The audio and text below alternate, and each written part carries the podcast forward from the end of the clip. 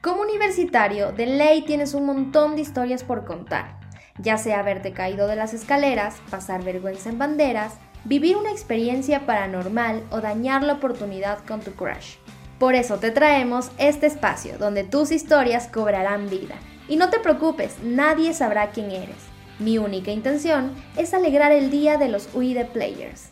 Esta historia es full rara. No sabemos el nombre de la protagonista, pero sí sabemos que te va a encantar.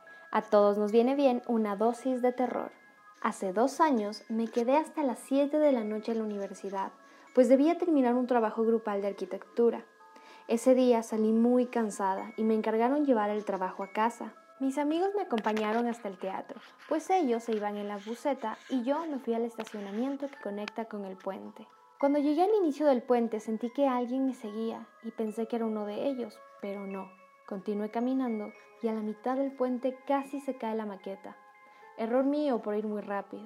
De repente volví a sentir que alguien me seguía. Di vuelta y nada. Al fin llegué al otro lado y estaba yendo en dirección a mi auto, pero no lo encontré.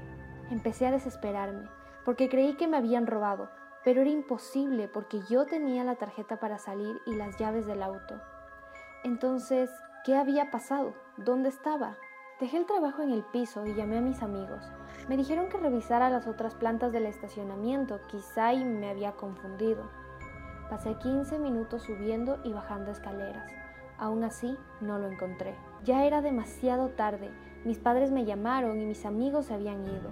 Lo único que podía ver eran las luces de las habitaciones de los estudiantes que vivían en la U. Era de noche y estaba sola en el estacionamiento.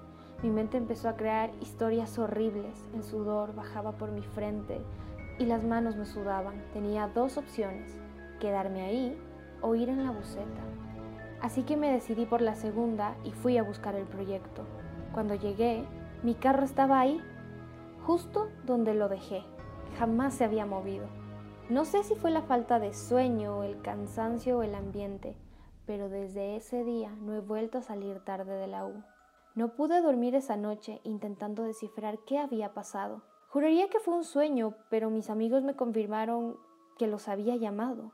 Por cierto, sentí que ese momento había durado más de una hora, pero solo fueron cinco minutos. No salgan tarde de la U, nunca, jamás. Tu historia es digna de ser escuchada. Atrévete y cuéntanos la tuya. Entra a la página de We Play y envíala a nuestro email. Te prometemos absoluta confidencialidad.